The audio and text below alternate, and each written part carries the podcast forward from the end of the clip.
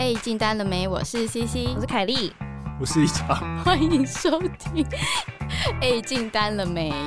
那今天先跟大家报告一下，我们的业务告解室现在已经塞车了，塞爆，而且我们已经很多集没有分享，我们故意的，这样才可以塞车。这什么饥饿行销的概念？如果每集都讲就讲完了，而且而且你现在要我们讲，因为现在已经塞车，所以你要我们讲，你要付钱，OK？没有啦，没有，因为我们前面有访问来宾，所以就没有分享到业务告解释。所以那我们今天会有大概，我会我有选五则来分享。那在分享之前呢，我们先来夜配一下我们自己的赞助方案。OK，各位。所以我们呢，就是有一个这个 Mixer Box 的赞助方案已经上线喽！耶！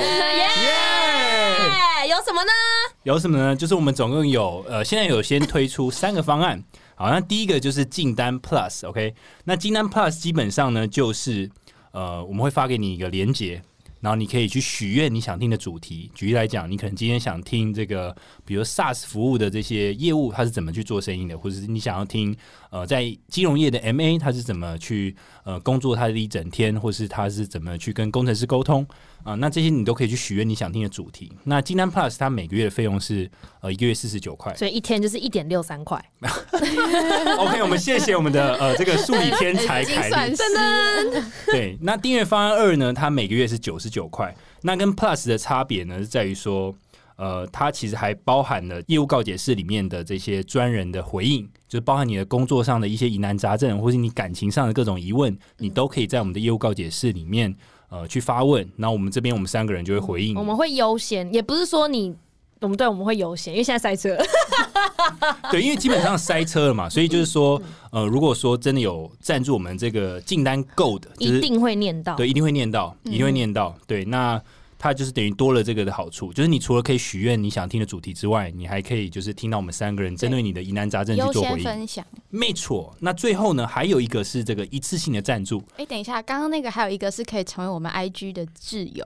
哦，对，IG 的自由，对啊，自由，所以我们就会传一些现实动态给你，传一些照片给你，一些照片，就比如说我们就是在吃饭，那个那个限动的那个去玩圆圈圈是会变绿色，对对对对，就限定自由才看，对，就是我们会，对对对，对我们一些私生活的部分，对，你可以跟我们的更密切的互动，你可能会知道知道一些一般 IG 粉丝不知道的事情，这样，对，如果你想知道的话，很恐怖，很恐怖哎，好，那最后就是呃有一个一次性的。赞助方案是它是呃一次性的，那就是一次就是六百。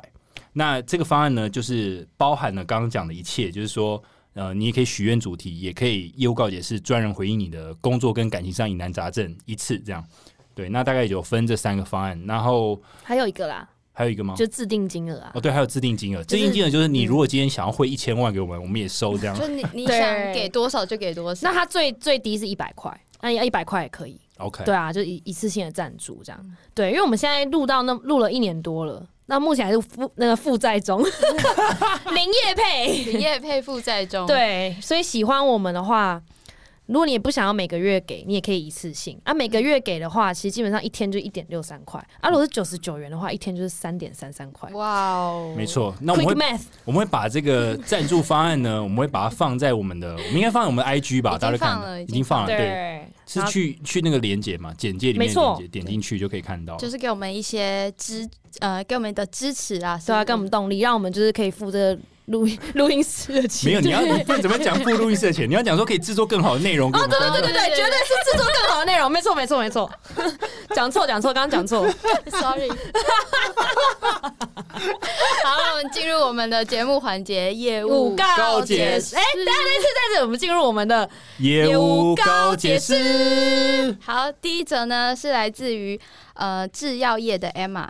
那他现在是研发的职位，那他的问题是，我想转职到科技业的业务，因为他觉得他现在的年薪不差，但他可以看得到自己薪资的天花板，所以想要转职。那他不是科技的相关科系，可能不易转职，想请教我们的看法，非本科系要如何顺利转职成功呢？因为他在制药产业嘛，可是因为制药这个产业跟科技业其实算是完全不同。就完全不一样，因为你 focus 的东西、产品内容其实完全不太一样。那他因为想要进到这个产业嘛，所以我个人给他的建议就是说，呃，他其实可以先去看一些呃商周相关的新闻，或是有一个叫 iTime，就是一个也是一个科技媒体，那你可以看一些呃近期发生的一些科技的一些时事，比如像最近正夯就是元宇宙，对，你们知道元宇宙吗？嗯就是 Meta Meta Universe Universe。Metaverse Metaverse，然后甚至 Facebook 还改名叫 Meta。每次看到 Meta 想到那个 Universe multiverse Multiverse Multi Multiverse is always in your mind。mind。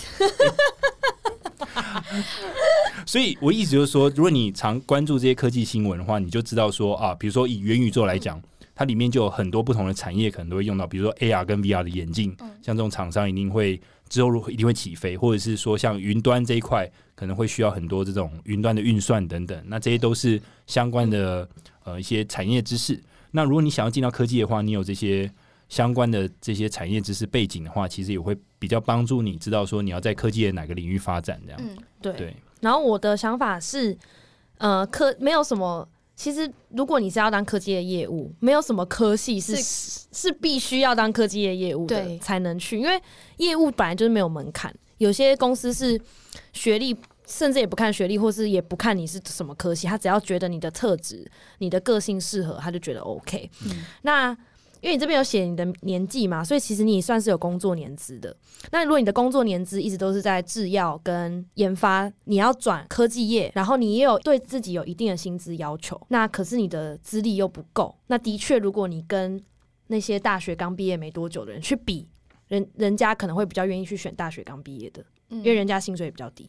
嗯。所以你一定要想办法把你这几年的工作资历跟业务连上关系，让别人觉得，哎、你这几年并不是空白的一张纸，你这几年的所有的经验对你当业务一定是有帮助的。所以你自己在写履历跟你在准备面试考题的时候，你要把你当制药业的研发所学到的所有东西整理成为什么你可以当业务的原因。嗯对你这样子，你开比较高的薪资，公司才会愿意用你这样。嗯，嗯，那我我觉得还有一点是蛮重要的，就是说，我觉得我觉得可以分两块，一个是技术能力，一个是你的人格特质。那我觉得像技术这一块，其实你自己除了自己平常去吸收一些相关的知识，或者你甚至去考一些证照，其实都有办法帮助技术的提升。那因为他自己是研发嘛，我觉得技术这一块反而他不是什么太大的问题。那我觉得人格特质又是另一块，比如说像呃人格特质的部分，我觉得可以强调，虽然他现在在制药里面做研发，但是如果他面试的时候可以多强调一点，他在 teamwork 是怎么合作的，或者说他怎么样呃表达自己沟通能力很好，或是有办法跟不同部门的呃部门的人去拉一些资源，然后完成他一些事情。我觉得这是这也是一个如果想转到科技的话，可以在面试的时候有提到这些事情。这样，嗯那我自己的我看的方向比较像是实际层面，因为他说他对他的年资呃年薪不够，觉得会有天花板。但我觉得其实如果你真的要年薪没有天花板，你可能要做的不是科技业的业务，是保险业务，或者是信用卡业务，或者是呃更多 B to C 的业务，那个成长会更快。因为其实，在科技业来说，它是一个也算是从传统产业转到开始有一些新的开始，但是其实，在薪资的结构上，你要马上要有呃很大的突破，我觉得还是有一点困难。对，所以不要有太美好的幻想，因为对。你带着太美好的幻想去找这些工作，你真的进去可能会失望。对。不过我就我自己的理解，其实有时候在科技里面，其实有时候会有那种，你知道，我觉得它是有时候会有这种三级跳的感觉，就是你可能在前面可能比如说你年薪不到一百万的时候，你会熬得非常久，可是你熬过去，然后你有一定的产业的人脉或者你产业的知识，其实到时候你被有某一间公司挖走去做一个比较 senior level 的职位，可能你年薪就会嗯，跳比较多这样。对对对，对，这是我的确是要蹲比较久，所以嗯这也是要跟 Emma 讲一下。就。不要觉得马上转过去，你薪资好像就可以很高。对。嗯。对对对，没错，好，嗯。那再来是一个不愿意透露自己名字的房仲，他说：“我被不熟的大主管在上上上的管理层公开场合点名大骂，但明明是主管误会我的想法，该做的我都有做，而且有提早完成。如果是你们，你们会怎么办啊，他没有写 scenario 有点难呢？”，对他说主管在一些公众场合大骂他日对，点名而且是被不熟的大主管，所以表示是平常不会管理他的人呢。对，所以我看这一主管的主管我的想法就是，这个大主管会不会在指桑骂槐？因为他知道你是，就他在骂其实是你的主管，对啊，对啊，我也觉得。他只是用一个不重要，嗯呃，不是不重要，一个新人来去影射他在骂的上面的那一个主管，嗯，所以不用放在心上。我我个人觉得，就算他不是指桑骂槐，假设好了，假设这一个这个他这位主管真的就是骂我们这位粉丝好了。嗯我个人建议是说，先去想想看这个主管骂的有没有道理。嗯，对，对，如果说他真的是骂的完全没有道理，那我觉得，呃，你当然可以不用把它当一回事。就是说，因为你你毕竟你不会在这间公司待一辈子嘛。那但如果他真的骂的有点道理，就就你就可以学起来然后改善这样。但的确在工作场骂人的确蛮不给面子，但是我嗯觉得，我觉得早遇到比晚遇到好，因为我觉得在每一个职场里面都会遇到这样的人，对，就不是所有人都很 nice，所以我觉得。如果可以承受住，然后用心态可以去转念的话，我觉得会是比较好。不要想说要去跟这个主管硬碰硬，因为他能够当这个当大大主管这个大主管，大大大主管肯定他有一定的实力，以及他有一定的这些辈分，所以你想要直接去反抗，其实也不容易。嗯对我觉，我其实我觉得提供一个另一个观点啊，就是说还是要去想说，这个主管能够做到那么高的位置，一定有他厉害的地方。那与其去讨厌他的一些所作所为，不如就看他有没有一些值得学习的地方。嗯，而且我觉得非常正面他可以先跟他的主管讨论一下为什么会有这件事情发生。你说敲他门说：“哎、你为什么要在工厂骂我不是不是 他的主管啊，这他的直因为骂他的是他主管的主管嘛，？”对啊，对啊。对啊，所以他可以找他的主管哦，。主管先讨论，对对第三人可以更客观的说你哪边的确做的不好，或者是这只是一个情绪性的表现。好，希望你不要太受伤，对，你不要太受伤没。事嗯没事。好，接下来下一，因为其实我每次念业务告解释前啊，我都会自己先念过一遍练习嘛。然后接下来这一则，我在车上念到哭，嗯，因为我就很感动，落泪哦，我真的有有落泪，哇靠，但我不知道是因为我月经快来了怎么样，我很就猛哎！对，我不知道等下还会不会再哭、那我来看，我我我现在那个来，看一下会不会落我先泪。预告哦，不要用这个当做 好，这是飞，然后他现在是在设计产业当设计师啊，来喽。OK，我的职业不是业务，所以才填写。他只是想告白，就我们在前面的那个选择可以选说你是直癌还是炉边嘛，他是选其他，然后写我只是想跟你们告白这样。他说呢，从读书会的书友推荐得知你们的 Podcast，他们那一次的书友读的是金牌业务，哇 哇，谢谢大家。那身为呃。在认识这些书友以前，他对业务的想法只有保险业、房仲，还有很常接到股票、信贷的推销电话，对业务的认识很浅薄。听了你们的 podcast，有一种来到新领域的感觉。那平常也很少接触到科技产业，那听完觉得自己的世界好小。感谢你们做这个 podcast，在上班的时候听节目真的很羡慕你们有这么这样活力的同事们。目前的工作环环境是属于比较安静的，同事也是内敛型，常常上班的时候听都好想跟你们一起讨论，有太多太多想要分享的事。但碍于呃篇幅的关系，所以我先分享一下我对三十岁的看法。我是一个三十岁、已婚两年，而且已经要负责照顾年迈家人的人。当工作、感情状态被绑在一起讨论的时候，有蛮多的感慨。二十几岁的时候，我们对三十岁都有某种刻板的印象，必须达到呃某种程度才对得起身为三十岁的自己。当你越接近三十，却没有达到你心中，开始想哭。哎我有点想落泪。对啊，理查感觉也是开始慢慢慢慢越来越沉重这样。没有，我还在感受，你们已经进入了。没有，其实我刚开始落泪是他在前面说感谢你们做这个 podcast，我就已经落泪了。然后接下来是，当你越接近三十，却没有达到你心中所想的成就，会有莫名的恐慌和比较。二十九岁的我很恐慌，因为我在工作中其实还是很迷惘，并不觉得自己有什么成就。感情从来都不是我获取成就感的来源，也没把结婚当做人生必备达成的条件，只是刚好就结婚了。到现在三十岁了，这个感觉没有不见，也一样迷惘。但开始告诉自己，年纪只是给自己的一个借口。无论你哪时候想学什么，想转换跑道，一样可以跟二十几岁的时候一样大胆尝试。常在节节目里面听到，如果三十岁后会很难如何，我想说的是，对。做某些事会有一定的门槛，但如果可以在合理的条件下，不会伤害家庭关系，或是让自己穷困潦倒，希望大家不要被自己的年龄限制而不敢去做些什么。说完这个，不知道该怎么收尾，只好再次感谢你们做这个节目。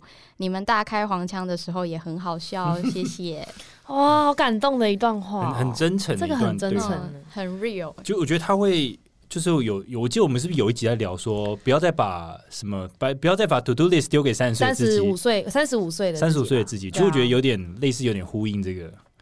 而且我觉得你不觉得，就是因为像我现在也快二六了嘛，可是当我在二十一、二十二岁的时候，我想到三十，人生就是断在三十岁。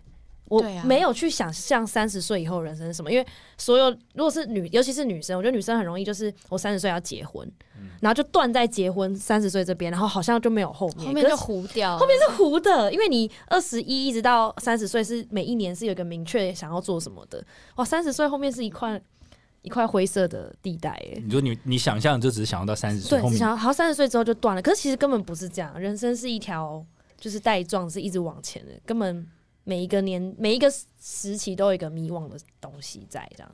我我觉得三十岁真的对某些人来讲真的是一个坎，就是尤其对男生，像我自己，我他妈我也我也快三十了，其实有时候也会有像这位粉丝里面讲的，就是会有一种干自己好像是不是还一事无成，嗯，而且同时嗯。有时候会比较，你知道吗？比如说跟你同年纪的人，他发展到哪里哪里，所以有时候其实会我觉得在二十七岁之后的男生好像很容易会这样。对会会说实在真的压力蛮大，嗯就是有些人就发展真的不错，比如他比如他创业，然后他结婚，然后他买房，然后他也买车，嗯，然后你就想干，我现在在这边在磨在蹲，然后 什么时候才可以，就是也就是你知道步出就是你知道自己的一片天，嗯，对。可我觉得，我觉得的确就是不要去跟人家比较，然后就像刚刚这位粉丝讲的，其实你不管在哪个年纪，其实你都应该怎么讲，放手去做很多你想要做的事情，不要因为你的年纪嗯而被束缚住，这样。就是 never too late。对，never too late。有一句话很好笑，是英文翻过来的，然后它中文是呃最好的种树时机就是现在。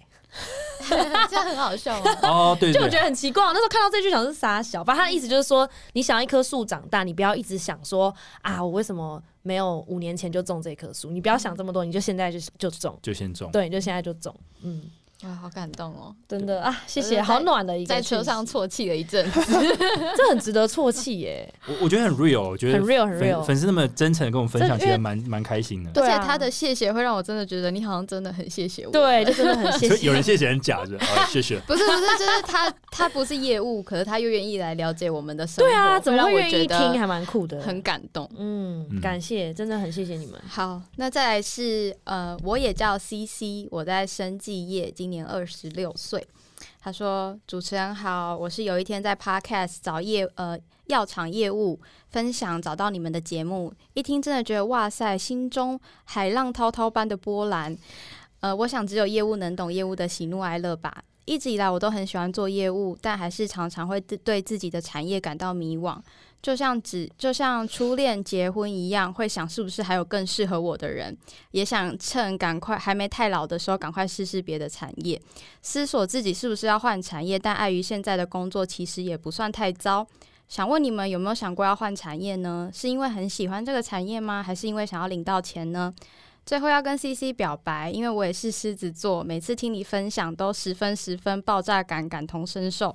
我也想过要录自己的节目，但因为我们工作模式基本上都是自己，羡慕你们有一群超合拍的伙伴，加油加油！我会继续分享给更多人的。耶，谢谢。谢谢。谢谢谢谢。CC。天哪，他叫 C C，然后也是狮子座，对啊，，这会不会是我自己投稿？对啊，太这个巧合太扯了吧？他在生计业。对啊，对，那大家对于这题有什么想法？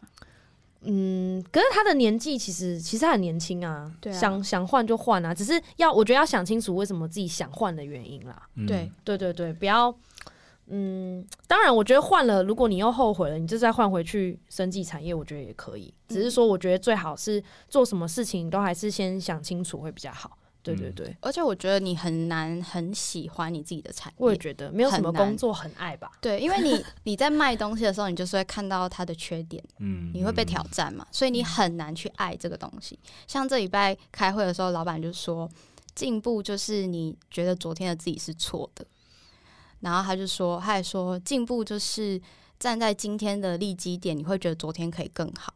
嗯所以有时候你面对工作，你开始产生迷惘或者是困境的时候，有的时候这就是你进步的过程。就是一个转机。有可能，嗯也有可能你真的讨厌这个产业，但很多时候都是你正在进步，你正在经历这种不舒服感。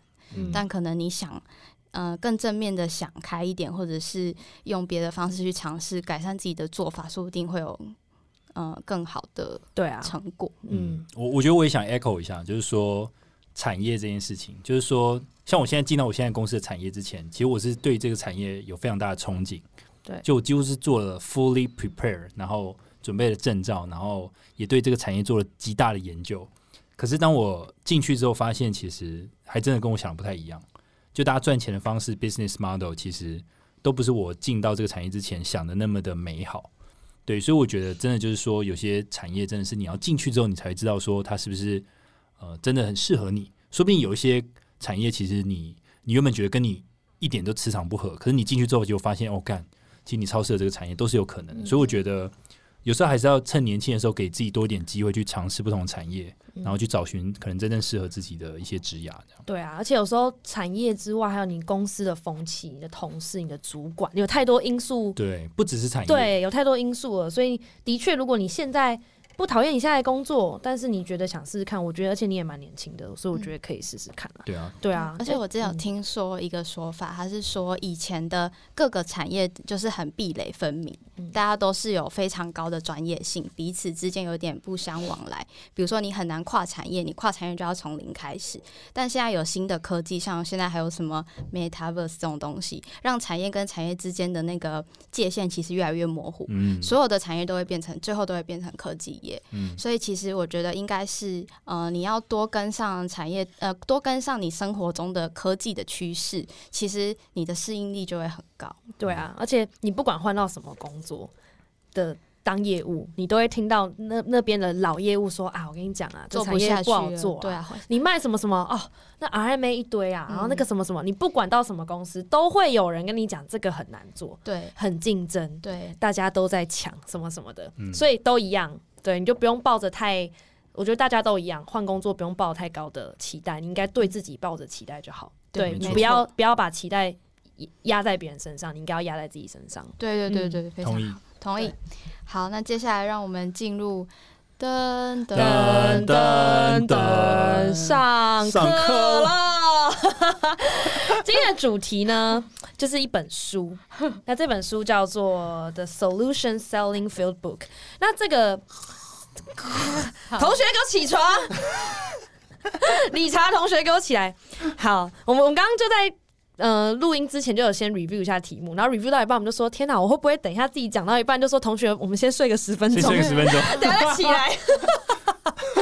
好，我今天就这样讲的有趣一点，OK。然后作者叫做 Keith Eads，OK、然后 Keith Ease 他是一个他的公司就叫做什么呃 Sales Solution 什么什么的，反正他的公司是专一个顾问咨询公司，然后是专门去科技公司上课，就是教业务怎么当业务这样。哦，对，然后他的客户有比如说 IBM 啊、AT&T 啊、American Express 什么等等，就那种美国大公司，所以他才很红。然后写了很多，这只是其中一本而已哦，他有一系列的就是怎么当业务的一本书。OK，对，那我就选了其中一本，然后想说，呃，从里面大标题出来，让我们大家一起来探讨一下。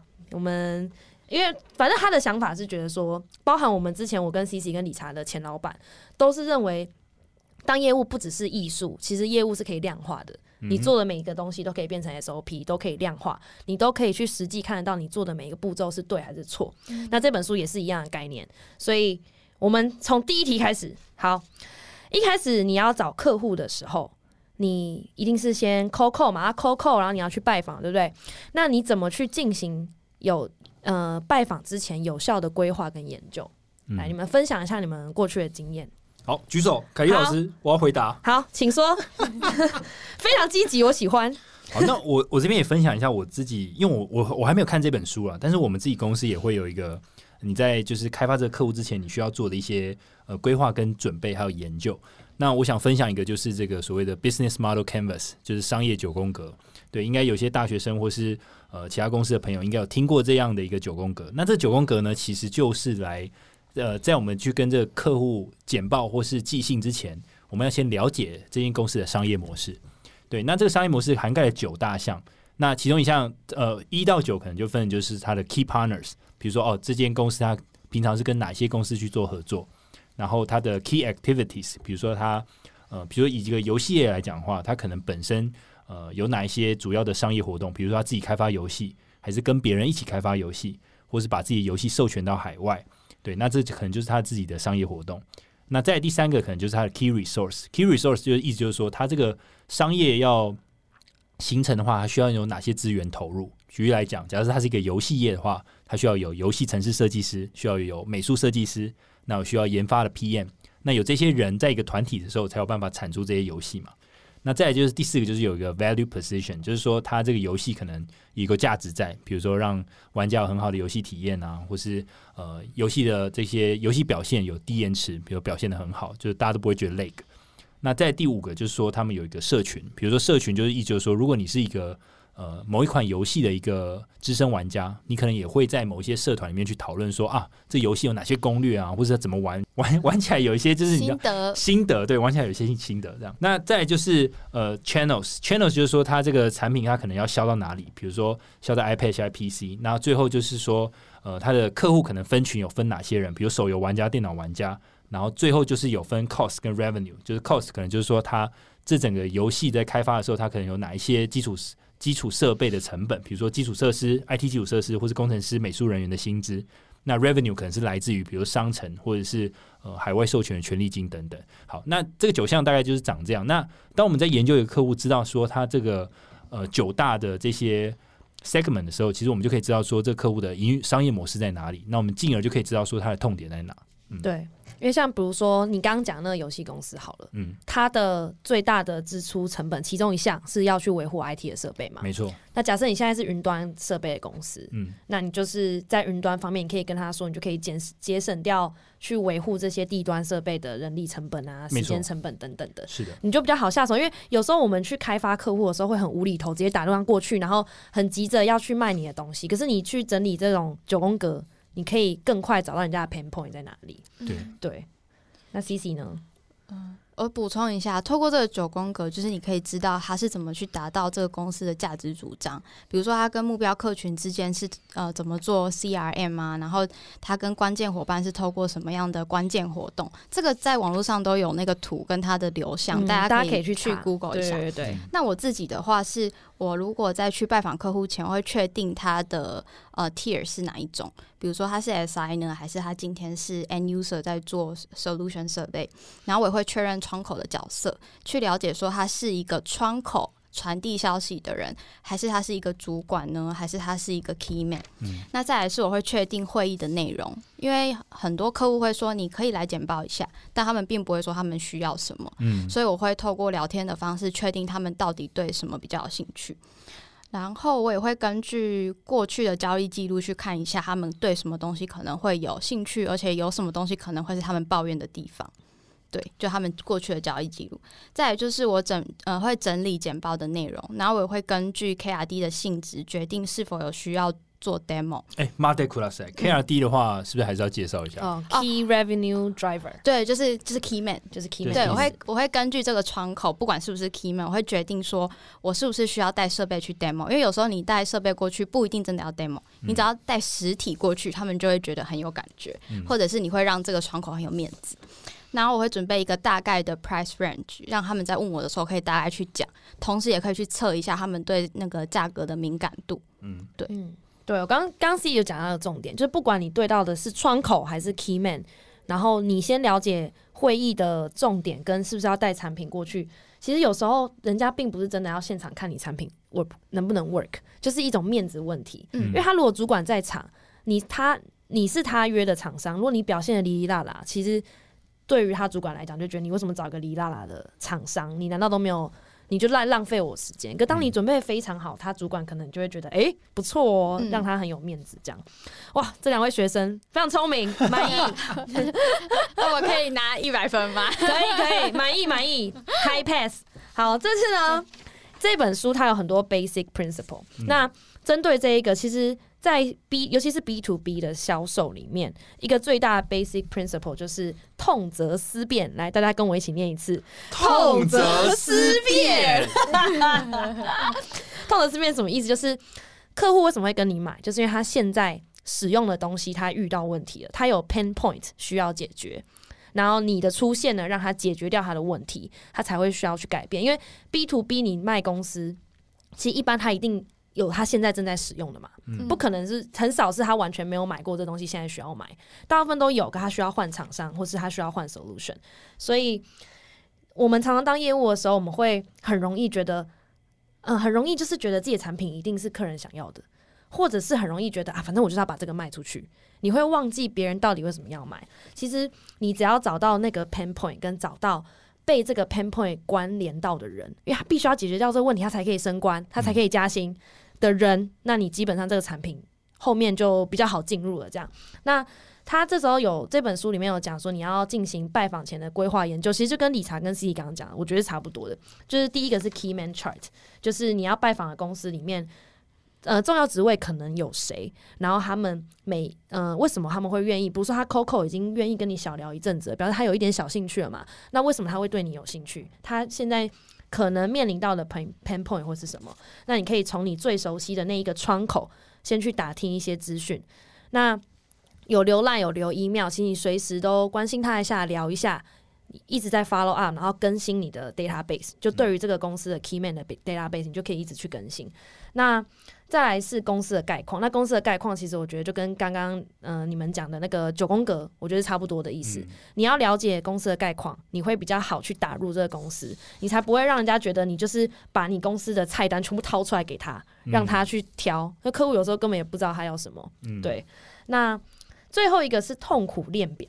那这个我觉得比较难，那我也觉得每个产业不一样，不一定。我觉得这这倒还好，但是它里面讲的痛苦链链表的意思是说，你用图表的方式来写出组织内互相监督的利益关系。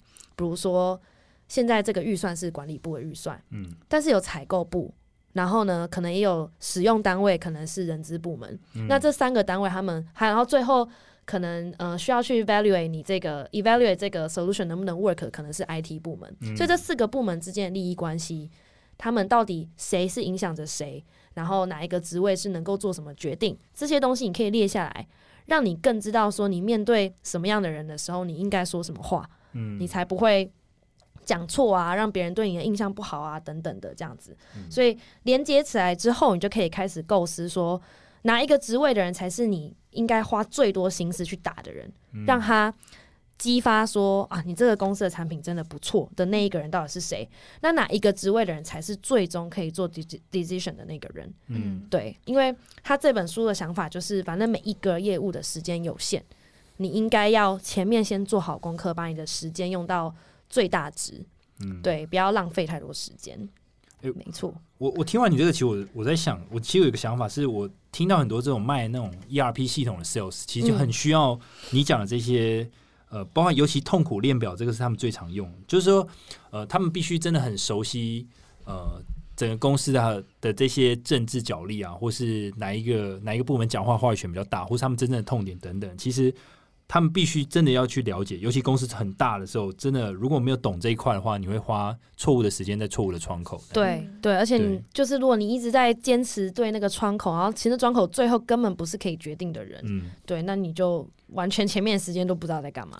对对对，我之前有听过一个故事，是说，就他们就是类似，就是需要像凯莉讲分享的这些，就是懂很多公司的这种公司角力或者政治文化，嗯。然后甚至因为呃，这个 sales 可能平常就要对到他们的这种营运长啊，或是 CEO 等等。嗯当他如果真的成功把就是他们家的一些呃 ERP 系统真的导入到这间公司里面，因为 ERP 系统可能就必须串接到各个部门里面，对，所以每个部门其实都要了解他们现在使用的状况或者他们感受如何。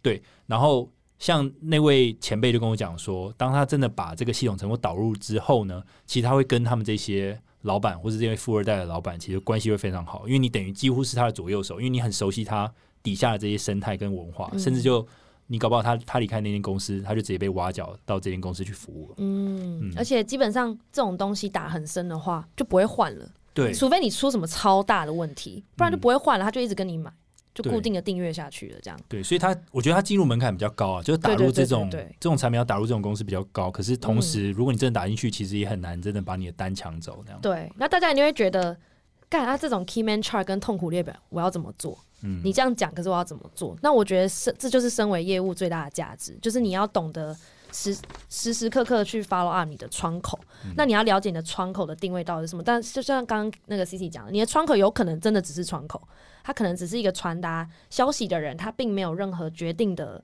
权利，但是他却可以当你的好朋友，给你很多资讯。嗯。嗯，庄脚公司对，他是装脚。他或者是他的确是 decision maker，那他可能可以做决定，他不会愿意透露这么多资讯给你，你就嗯。不要一直浪费，你就不要一直浪费他的时间跟他闲聊。嗯等等的，对，你要搞清楚你对的这个人到底是谁。没错，嗯，没错，好，下一题啊，同学讲到痛则思变，对吧？对就是要让客人，就是你要知道客人的 pain point。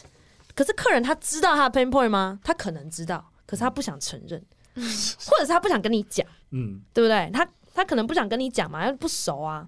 那你怎么去帮助你现在在开发的客户呢？直接对你承认他所有的痛点，而且激起对你产品的兴趣呢？来，同学们，这片沉默是好，我先来，这题我先来，来 C C，因为我通常对到的客户都是呃 B to B 的客户嘛，那我呃通常他们会找我去，会通常有两个原因，一个原因是有新的机会，他们现在的 partner 做不到的；第二个是他想要换掉现在的 partner 有问题，所以就这两个其中一个。那我的做法是，我通常一到那边，我不会先做简报，我会先聊天，电脑绝对不会先拿出来，然后我会用很温和、很委婉、连续性的问题引导他，让他卸下心防。因为大部分的不管是 end user 还是中间的呃 SI，他们面对业务的时候，他们其实今天的这个会议，他们都会有一个心态是：哦，他要来卖东西，他是 sales，所以我要看得清楚他的话术，所以防御性很强。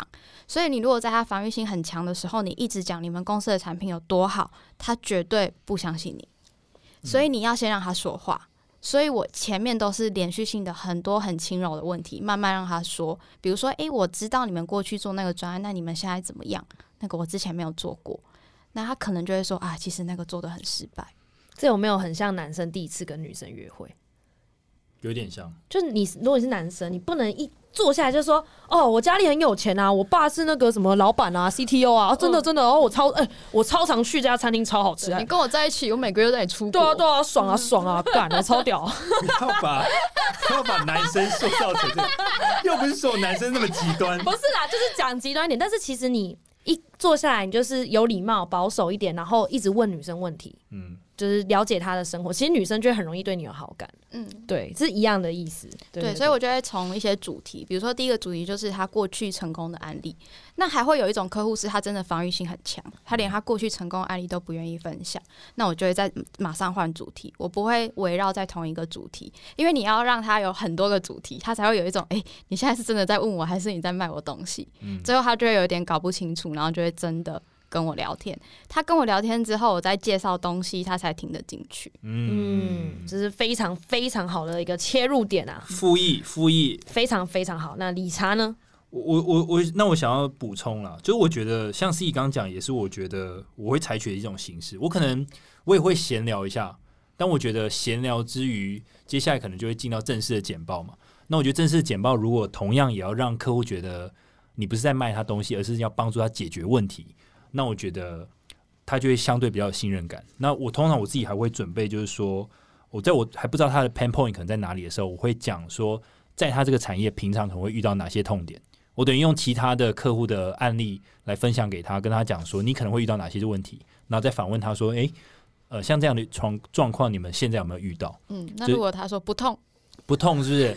那我就说那没关系，可以先留着参考。那 也许哪一天可能会有会痛，会痛你就会痛了啦。对，我觉得我像卖沙龙 pass 啊，就是说你不可能保证你这辈子都不会肌肉酸痛啊。对啊，我放着嘛，我放着不会过期啊然后。我就放在那边，我就在那边，我电话也在那边嘛，你打电话给我，我就把药布拿过来。对会痛就打对对对对对对啊！我觉得要补充一点，就是因为像 C C 他这一招啊，其实我觉得不是很多人都会用，因为 C C 是一个很会聊天的人，嗯尤其是针对年纪大一点，像像我，我感觉他很会聊天，很会屁话，可是那只只有对年轻人我才有办法。对长了没办法。我如果拜访客人，我是完全不聊天的，我一坐下来直接电脑直接打开，嗯所以。但是就像 C 刚刚讲的，你不能一坐下来就直接开始嘣介绍产品，然后嘣讲这些东西有多好，那就完蛋。嗯，客户就会基本上那个心墙会起来啦，你就那个距离会拉开。所以我电脑打开，我讲东西的时候，我也是先问他，嗯就问他说：“哎、你以前有买过什么吗？那你都怎么做？”就我不会，我基本上不太跟他聊天，因为我不知道要聊什么。哎、真的，因为我像我就不太会跟年轻人聊天，对对然后凯莉就是超会跟我们同辈，真的她超会聊天。对，但是老年纪大一点的，我真的不会。所以，但是我们之前的那个公司面对的客户其实都是年纪比较大的，嗯所以我一坐下来，我基本上都是问他很很就是 business 的东西。嗯对，但是我觉得不管是理查方式，我方才 C 的方式，我们的共通点都是你要自然的建立好感，你不要太急，因为很多人都会认为啊，业务很会交朋友啊，你要很快就跟客人很好很好当很好朋友。嗯不是不是，不是不是这样，因为这句话就很矛盾啊。因为你要跟别人有友好的关系，其实友好关系这件事情本来就需要时间。你要交朋友，你大学交朋友那都是需要时间，你不可能一天就跟那个人当超好朋友，没有这种事情。对，所以当你带着啊我要跟客户当好朋友的心态去拜访客户的时候，其实你就是为自己建立一个很错误的心态，然后你就会用很奇怪的态度去跟这个客户讲话。你要么就是会很低声下气。因为你怕客户不喜欢你，嗯，要么就是你讲话很急躁，而且太直来直往，嗯因为你会觉得这样子比较真诚啊。客人觉得我 be myself，啊，太油，嗯太油，或者是太没有没有在动脑之类 那种感觉，不确定。每个人风格不一样，可是你的心态就怪怪。然后客人其实当你自己也觉得怪怪，客人也会觉得怪怪的。所以不要用这种心态，你就是其实我觉得你只要保持真诚，嗯然后最好一开始就像男生约女生出去一样，你一开始最好就是有礼貌而且保守策略，因为你不知道这个客人的个性到底是什么。嗯对就像我们之前有四个象限嘛，对你不知道他他到底是四个象限哪一个，所以一开始你最好是以退为守，就是以守哎、以守为不是以退为守是什么？以退为进啊，以退为进，以退为守，转守为攻，对对对，以退为进，然后再转守为攻，没错，说的好，老师，谢谢补充。来，老师刚刚有点累。好，然后这样子你才可以先观察这个客人到底是什么类型的人，然后。然后你也一定要记得表示感谢，就是他愿意拨时间来听你讲，然后讲讲，呃，跟他确定好你这次的目的，这样子你才可以。而且你一定要记得一件事情，就跟约会一样，你可以把这一次面谈的氛围的主导权交给客户。嗯你不要尝试的想要主导这一次会面的氛围。你第一次跟客户见，有可能是在他的公司的办公室，有可能在咖啡厅，有可能是吃饭，不一定。但是你不要急着啊，我一定要把气氛弄得很 chill、很 casual，我要讲一些笑话，或是哦，我一定要很震惊，我要跟他讲我公司卖了什么很棒的东西。你不要想着主导，你坐下来讲清楚你的目的之后，把主导权给客户就好。因为客户他会他的个性他自己会决定这样子这一次我是要轻松的、严肃的，还是还是要开心的，他自己会决定。嗯，对你不要太急的，一定要得到一个结果，或是一定要一一个氛围这样子，嗯，跟就跟女生约会其实是一样的啦，对吧？理查是这样吗？我觉得是有一种怎么讲，顺着对方的毛摸的感觉。对对对对对，对，不要不要强。我其实我也是属于那种比较，强势的吗？也不是，就是如果第一次约会的话，我可能会比较像是比较被动，我会先得对方反应。哦但是如果对方也是没有什么反应，那我才会对对对主动出击，不然有时候会错，你知道吗？比如说，如果我太主动的话，就你知道对方对啊，完就会那可能就被我吓到。不是他喜欢的。嗯。对。对啊，对对对，没错，其实就是跟约会是非常像的，我觉得就是心态，就是你你今天要去认识一个人，没错这，样就好他。就是人，对他就是一个人，他就是一个人，不要不要把太多 title 放在你这个呃要会面的人身上，这样你自己会有太多的预设。没错，而且在这一个就是你要去呃见客户的第一次面的时候，他这边有个两个 principle。嗯刚刚的 principle 第一个是痛则思变嘛，嗯那现在有两个，一个是 people buy from people，然后第二个是 power buys from power。嗯那 people buy from people 是什么意思？就是刚刚 C 讲的，就是是谁跟你买这个东西，是一个人跟你买这个东西，但大家常会忘记这件事，这听起来像智障，对不对？可是我每我之前当业务的时候，有一阵子很迷惘的时候，有一天我突然就觉得，哎、其实跟我买东西的是人啊！我不知道我在想什么，哎，people buy from people。对啊，等一下你要解释一下啊。这是什么意思？因为很多尤其是 B to B 的销售，一定是需要人来卖东西，因为很很多 B to B 是没有办法从广告或是规格书或是一些网络嗯就直接买嘛，这是是绝对不可能的。你一定要用人来买，所以这时候人就很重要。客户是人，那业务也也是人，对，业务也是人。那 客户他会跟谁买？他会跟他愿意授权的那个人买。嗯那他会授权给谁？他喜欢的人。嗯所以你要怎么让这个客户喜欢你？这是就是一个业务他要下的课题。嗯那所谓的喜欢，就不是像把只是像把妹一样那么简单。所谓的喜欢，就又回到刚刚我们讲的 key man、嗯痛苦链表，他的 pain point，他的利益关系到底是什么？嗯然后再加上你自己也要当一个讨人喜欢的人。人家看到你，就像我们之前访问那个 J，嗯，他有没有他他之前就有说，他觉得当业务第一个就是要真诚，然后你要打扮的好看，嗯然后你要可信度高，要能力高。他这边讲的就是一样，他觉得身为业务，你要怎么样让人家愿意信任你、喜欢你，就是你要有真诚，而且你要有能力，可以解决掉人家的问题。嗯所以你就必须在整个销售的周期，包含不管有没有 close deal 到后面 follow up，你都必须要让你的这个客户愿意一直授权给你。嗯对，这就是 people buy from people，因为常常大家会忘记啦，你就一直突然很容易只 focus 在 solution 跟 product 上，嗯你就会觉得，那我这个有解决掉你的问题吗？我这个 product 可以吗？规格可以吗？你就一直狂问他一些 solution 跟 product 或价格的东西，可是你会忘记他的感受，因为他其实也是人嘛。对，嗯，对，你会忘记这个电话后面其实也是一个人，他也是人呐、他又不是 machine，他又不是机器，又不是输入一个 code 说哦这个价钱四百块，OK 这样没有啊，然后四百万下单也也不是这样，也不是这样，子啊，对不对？不是什么东西都这么硬，可是很多业务会忘记这件事情。嗯对，不要什么东西永远只看 product、solution、price，这三个是基本的。那什么业务可以做到更 high level？就是你还可以高呃嗯。照顾客户的感受。嗯，对，我我觉得这我想补充一个，就是我们如果谨记 people buy from people 这件事情，当客户假设真的喜欢你的时候，其实他有时候他根本不 care，就是你的技术能力到底是不是真的那么强，嗯，或者是怎样，因为他喜欢你这个人，他几乎他就会把所有的机会或权利下放给你。没错的，嗯对。但但大家也不要扭曲，好像觉得说哦，那我就是整天搞那有的没就好，我就不用管 solution，也也不是这，样。也不是这样，但是 solution 是基本的，那一定要有的，对对对。但我真的有遇过那种 sales，是他可能他真的 solution 什么那些都可能普普普普，可是他就是很会做人，很会交朋友，然后要把这些事情，就是这些比如 solution 的东西往后丢，这样没错也是有这样的 sales。也是有，因为这对就回归我们说的 B A S A P A 嘛，你就找你的强项也是也是可以，没错，对。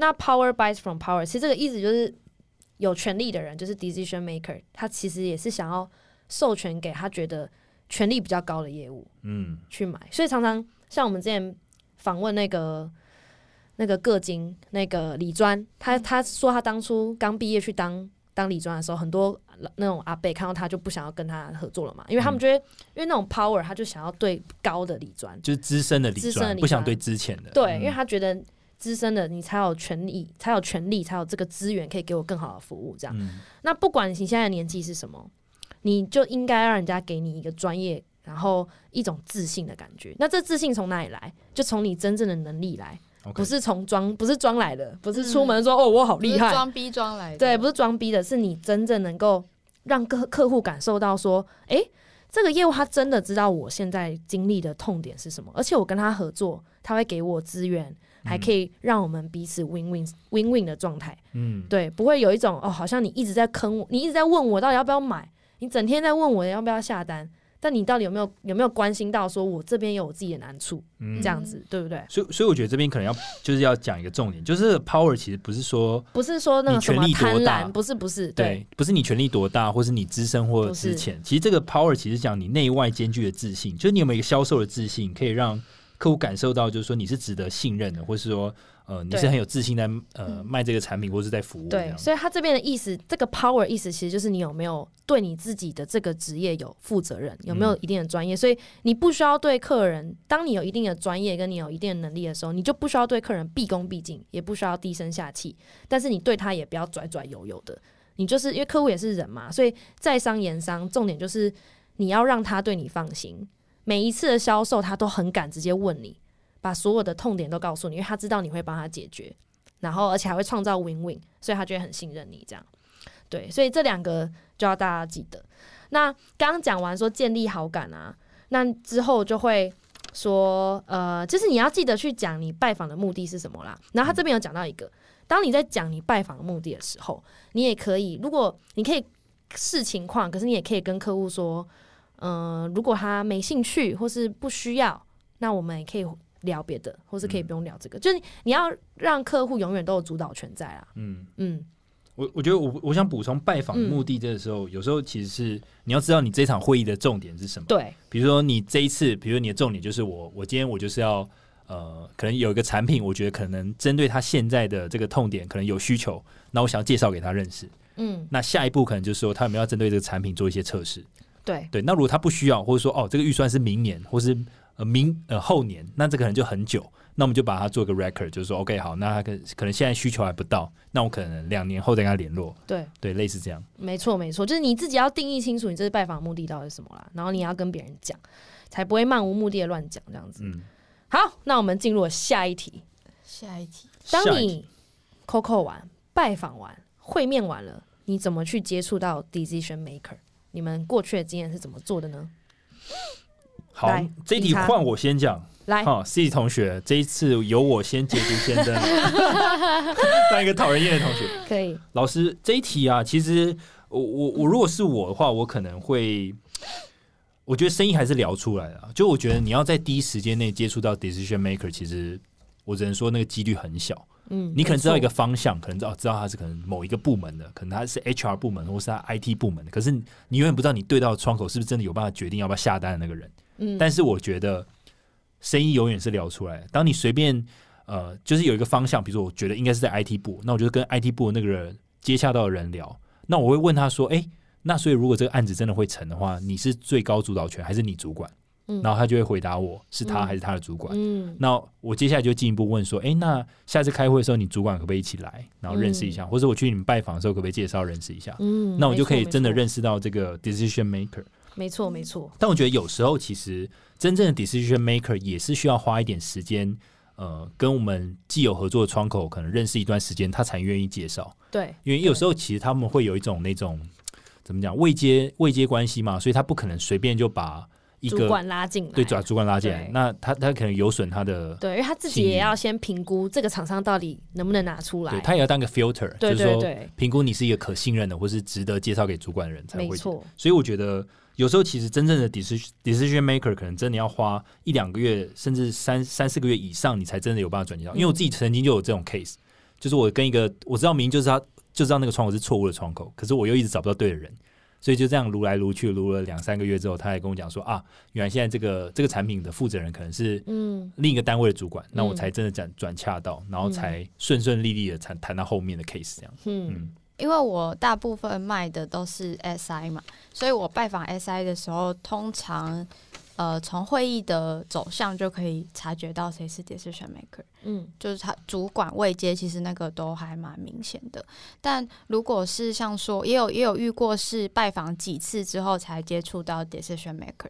那如果接触到的时候，我通常也不会太过于热情，因为经过几次才接触到，代表这个人是很保守的，或者是他们底下的人是要多重过滤，觉得你 qualify 之后才能引荐。这时候如果你表现的太随便，或者是太轻浮的话，对这个协理来说，他就会对底下的人有很负面的评价。，你不但给主管不好印象，你也给你的窗口很没面子。嗯对对，所以这种时候就是顺着毛摸，然后不要主动的去叨扰他，就跟因为他需要你的时候，对他就会找你。就是跟约会也是一模一样的概念对啊。，但但我嗯有时候很怕这种，就是跟我讲说我们需要的时候会来找你，因为我觉得那个就对我而言会相对比较被动，嗯所以我有时候我会采取一个有点半积极的方式，就是假设我对到窗口是错误的窗口，那我会先把我觉得我可以提供的立即性的呃，就可以立即性产生效益的一些资料，我先寄给这个错误的窗口，我请我请他帮我 forward 给他的主管。嗯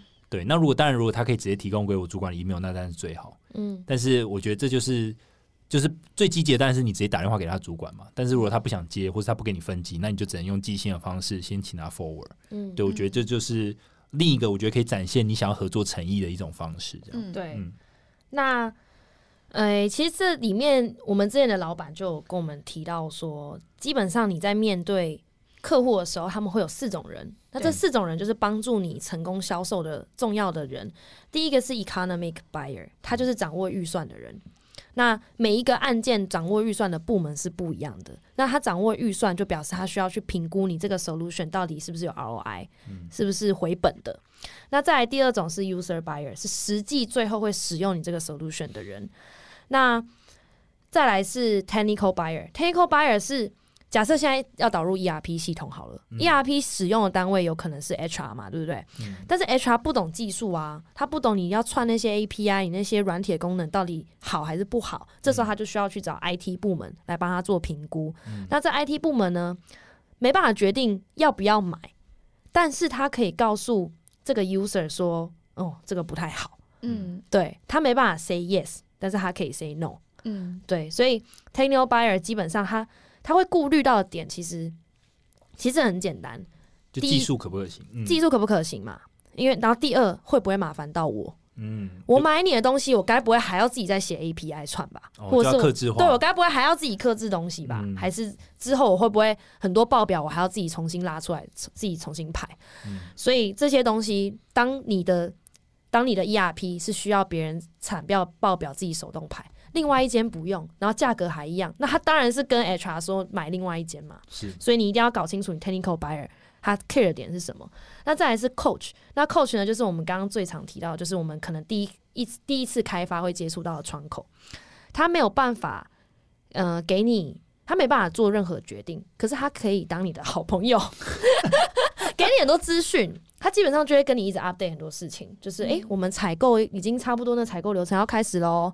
诶，那个溢价我跟有可能你可能要留个十帕，嗯或是诶，你那个怎样怎样怎样，他可能会愿意告诉你很多事情。那这个人你就要好好把握，对，跟他当非常好的朋友。嗯其实 coach 有点像装脚哎，我觉得，对就是就是他可以让你告知说现在内部状况进展到哪里啊，然后跟你 update 这样。没错，所以对每一个人要讲的话不一样，嗯像是而且像 e economic buyer，基本上呃可能是管理部门啊，然后最后真的要下单的可能是采购，基本上他们在 user buyer 跟 technical buyer 点头之前，他们是不会有动作的。嗯，对，所以你一定要先搞清楚，说你现在面对的人是谁，要讲什么。对，对嗯如果 technical buyer 说你东西不行，那 economy buyer 绝对不会下单。绝对不会。那 user buyer 也会觉得好，那我要去找别间。对，所以其实呃，technical buyer 是你的入场券，没错，你要通过它，你才有可能拿到这个单。哎、所以我觉得我看这个，我马上想到一整个业务故事、哎你知道吗？就像我们我们好像跑 RPG 有没有？对，我觉得我觉得 哎、可以写成一个可以写成一个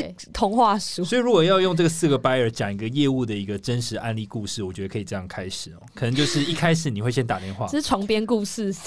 你就会先接到一个 coach，那这 coach 就是你这间公司最好的朋友，他跟你讲说对对对，啊。他就是我们公司最近很想买一个产品，哎，哎，你们公司有卖哦，是哦，那你可不可以把一些相关资讯给我？这样没错没然错后接下来，coach 都是这样。，coach 接下来呢就会 OK，那我要请内部评估一下哦，那我把那个技术人员 CC 在 email，然后那 technical technical buyer 就会进来，就说啊，这个东西会不会很麻烦？吗确定可以吗？这个程式这样写，你可以帮忙吗？嗯我们可以有个测试的然后那 POC 时间吗？童话书的主角就会满头问号，然后又很紧张。对对对，然后他就要要 POC 了，要 demo 了。对，然后接下来请公司的工程师帮忙 support。那接下来，哎，technical buyer 说，哦，好了，这样评估看应该是可以做，应该是可以对，而。且在 demo 的时候，user buyer 在旁边看，对，user buyer 来看，哎，这在后个怎么面在后面那样偷很多个拿望远镜这样偷看。？user buyer 可能就问说，哎，那你们有使用手册吗？是中文的吗？还是英文的？你们实际案例有谁？有对实际案例谁用过你们的？对，那或嗯你可以有些敬业有没有用过啊？这样。嗯嗯，然后接下来，哎，user buyer 说 OK，嗯，听起来还不错哦，可以试看看。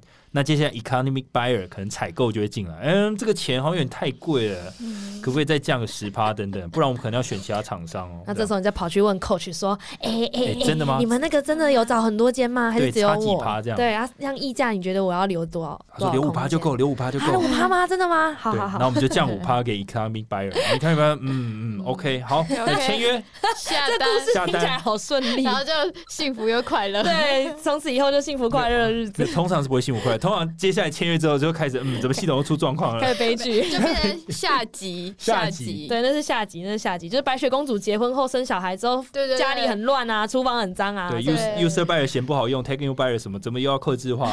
后去说我没办法做你的朋友了。业务人生，他就是 post pre pre sales 是长这样，然后他们就是 post。没错，那业务这个时候就可以再进场，就说哦我们还有别的产品可以解决一下。哎，我又的产品可以解决我上一个产品的问题，下一个再削一笔，爽啦！This is sales life，OK？爽，好，大家讲的非常好，刚刚的故事也讲的非常好，大概就是那样。那我们现在呢，刚刚讲了痛则思变，讲了 people buy from people，那也讲了 power buys from power。那在第四个 principle，you can't and you don't sell to the one who can't decide。意思是什么？就是你没办法卖，你也不要花时间在没有权利决定事情的人身上。基本上，我觉得这本书他会一直很希望业务好好利用自己的时间呐、所以他会觉得说，你在销售的早期，就像刚刚李长熙有讲，其实，在会议中就可以观察到到底谁是什么样的角色，你应该要花时间在会议上跟每一次的会面，你都应该要把握机会去了解你对你看到的、你讲到话的每一个人。他的职责、他的地位是什么？你不要每一次去都一直在介绍这些东西，一直在想自己。其实你应该要花时间去观察其他人。这个时间好好利用，观察到其他人之后，你就知道你应该要花什么时间在什么人身上，然后讲什么话。那你必要的时候，他这边有讲说，因为因为刚刚都有讲嘛，其实接触到 decision maker 是一个需要时间的东西。可是当一个客户他真的需要，他真的想要买你的东西的时候，基本上一定会让 decision maker 进来，最后一定到某一个阶段一定会进来的。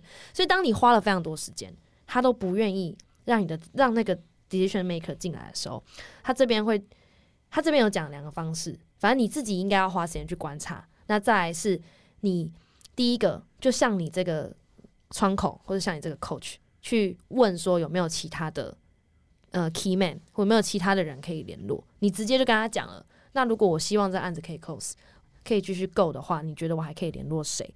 那如果他还是不愿意讲，基本上他只是玩玩的啦，对。嗯就问问的啊，那就是在浪费你的时间，这样，那基本上你就可以把它先放在一边。那再来就是你自己，就是去想，他这边有说，就是你就是巧妙的退出，就不要花太多 effort，或是你自己去想办法找到 support 你的 KRD。所以我觉得他在这边的这一题的这一章节，它的最大的重点就是你每一次的会，你要把握你每次的会面去观察每一个人的职责在哪里。嗯对，然后再来是你要懂得用你的资源作为交换的条件，然后去争取要接近权力者。嗯，对，其其实我觉得他讲一个，其实重点是我自己主管常常跟我讲，他他就因为他有时候其实很 care，就是说我们每一天的每一个手上的案件到底有没有进展。嗯，对，那如案件有进展的时候，通常都是你对到一个对的窗口，嗯然后它会不断有一些新的资讯，嗯。然后会有下一步 next action，然后你每一天都会有新的进展的时候，其实就代表说你每天的时间是花在有效益的地方。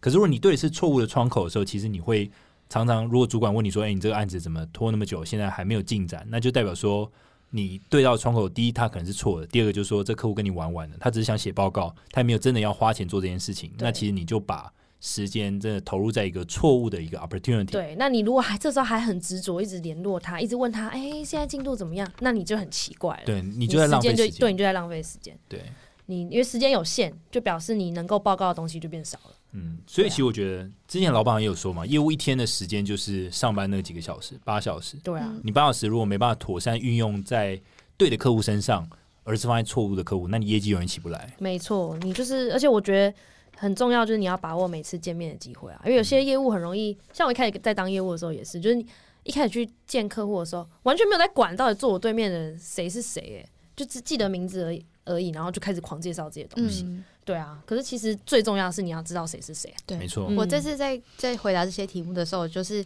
从我失败的会面开始想，对。我就觉得我以前呐、就是第一年的时候很那些拜访都没有成功，就是因为我都在讲我自己的事，对，我就是根本不在乎他们是谁，，就是狂讲。对我也不在乎他们做什么我们就是那种第一次跟女生约会很讨人厌的那种男对生，对，我们很厉害哦，哦，我很屌哦，超厉害哦，我都开宾士哦要不，要合作？对啊，猛哦，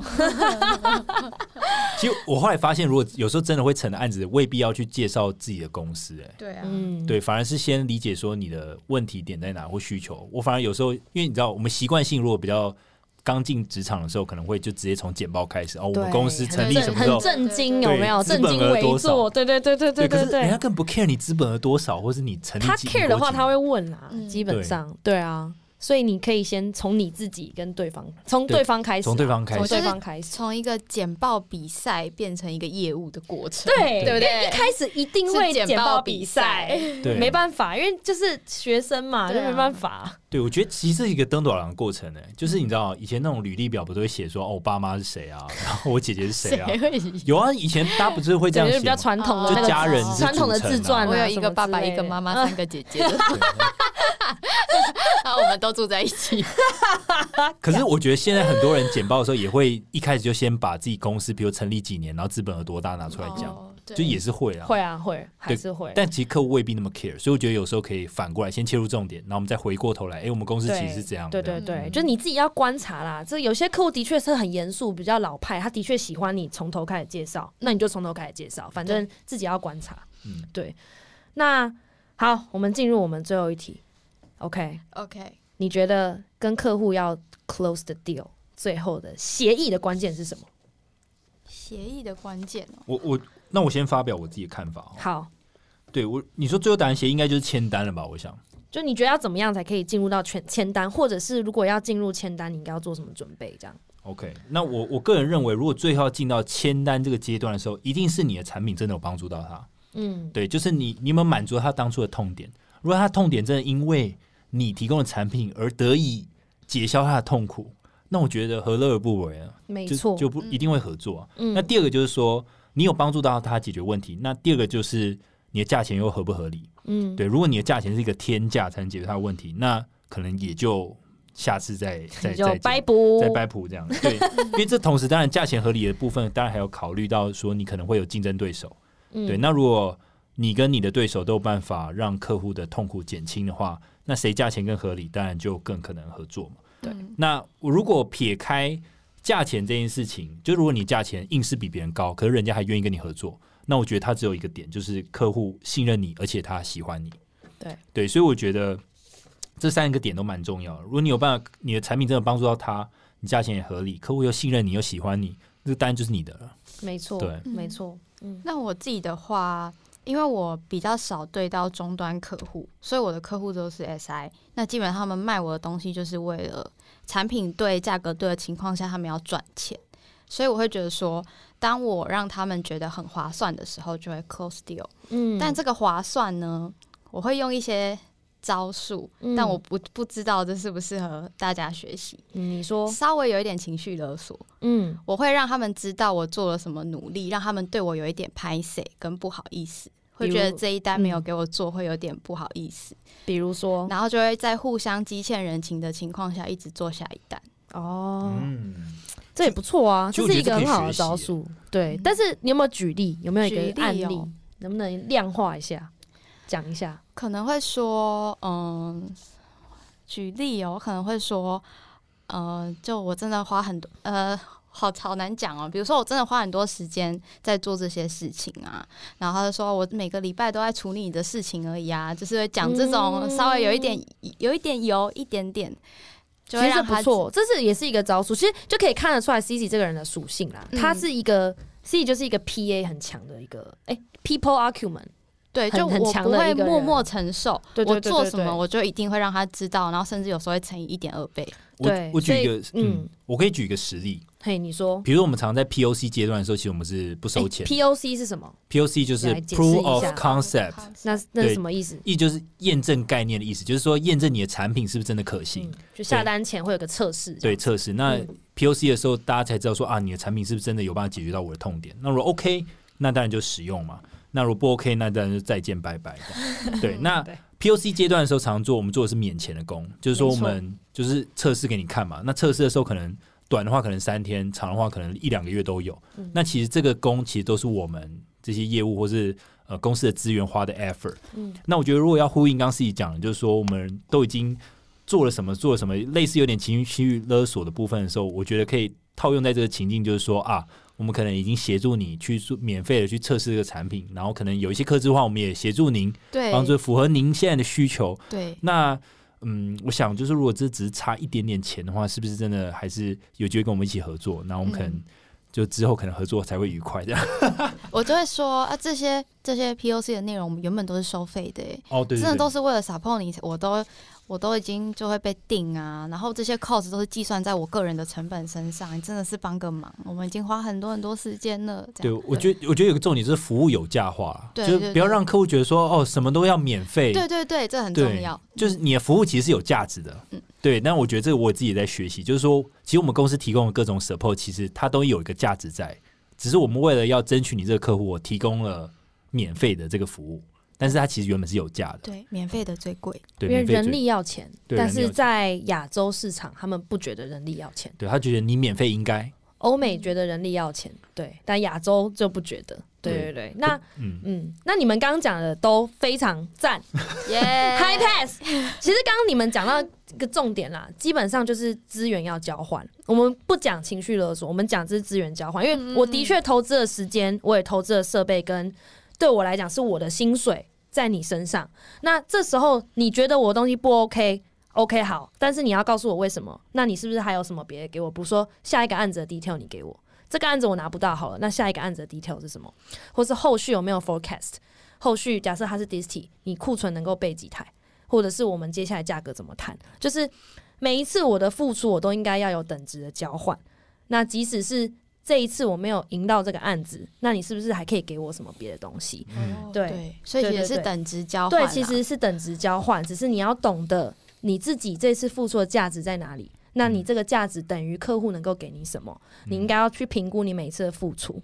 对他这次这本书其实很强调，他就很怕业务是呃没睡好吧？我觉得他很希望业务早点下班，他嗯很强调你每一次花的时间跟你每一次的付出到底是不是是不是有等值的交换这样子。嗯那他这边有讲说一个哦哦，还有刚刚你们讲的，我觉得是蛮适合当 SI 的，就是你刚刚讲的那个，就啊、我花了多少时间什么，哦对对，对其实非常适合 SI。但是如果是 N user 的话，你可能要评估一下，嗯对，因为 N user 它的利益关系比较重，采购部门啊、管理部啊、IT 部门其实是互相监督的，对，所以这时候你就要自己去知道说，好，我这次花了这么多时间，可是失败了。那我还能够得到什么？你就用别的方式去跟人家谈。嗯，对对对，因为每一个客户属性不一样的。对对那他这边还有提到一个，就是 close the deal 这件事情，他作者还有包含我们之前老板讲的都一样，时间到了就会 close deal。嗯你不要去催，不要去追下单的时间，因为你追不到，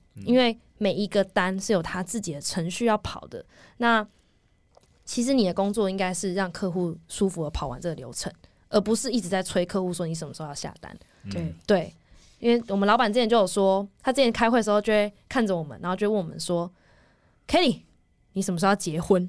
因为那时候 我还有男朋友的时候，他就说：“当我还有男朋友的时候，他就说你会跟你男朋友结婚吗？”然后我就嗯嗯不知道，然后他就说：“那你什么时候想跟他结婚？”然后我就嗯不不不知道，然后他就说。就没有人要你的时候嘛，当你很老的时候了嘛，你没时间，你想生小孩的时候，你就会跟他结婚了嘛。好坏哦，老板老板 so mean，但是超级有道理有道理，的，就的确就是没人要我的时候，那他又 not bad，嗯对不对？对我好，然后呢，刚好也是现现有的一个人，那我就会跟他结婚。所以客户跟 close deal 也是一样，就是客户已经快没时间了，他必须要安装了，他必须要交差，他就会给你下单了。嗯。嗯，对，所以不要催客户。欸可是我这边想提一个不同意见的，嗯我觉得有一些有一些客户的 case，其实有时候你反而要积极一点。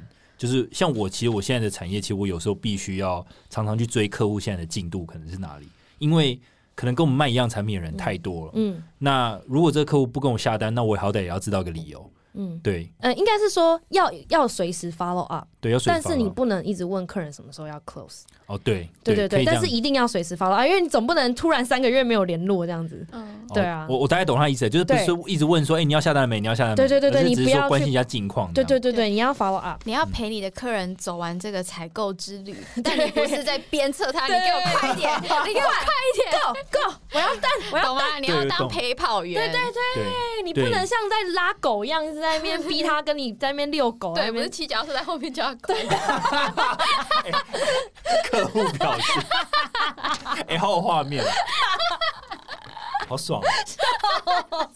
你说骑脚踏车然后拉狗链这样子吗？快一点，然后狗的我我以为是骑脚踏车，然后狗在前面，我们这样追它，你快点！没有，是我们这样拉他。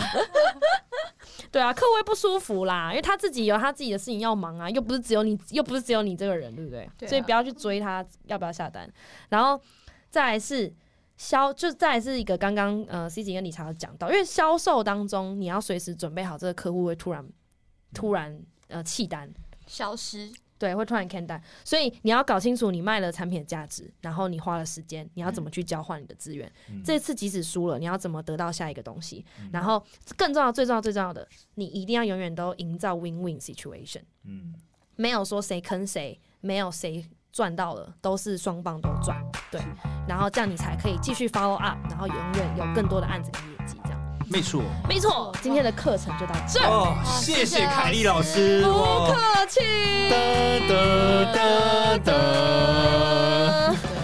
哒哒哒。好，终于下课了。今天就到这边。我们 Podcast 每周三更新，我们在 Apple Podcast、Spotify、Sound On、KKBox、First Story 还有 Mixer Box 上都有更新。大家如果有相关故事要跟我们分享，欢迎投稿业务告解释。今天就到这边喽，大家拜拜。拜拜。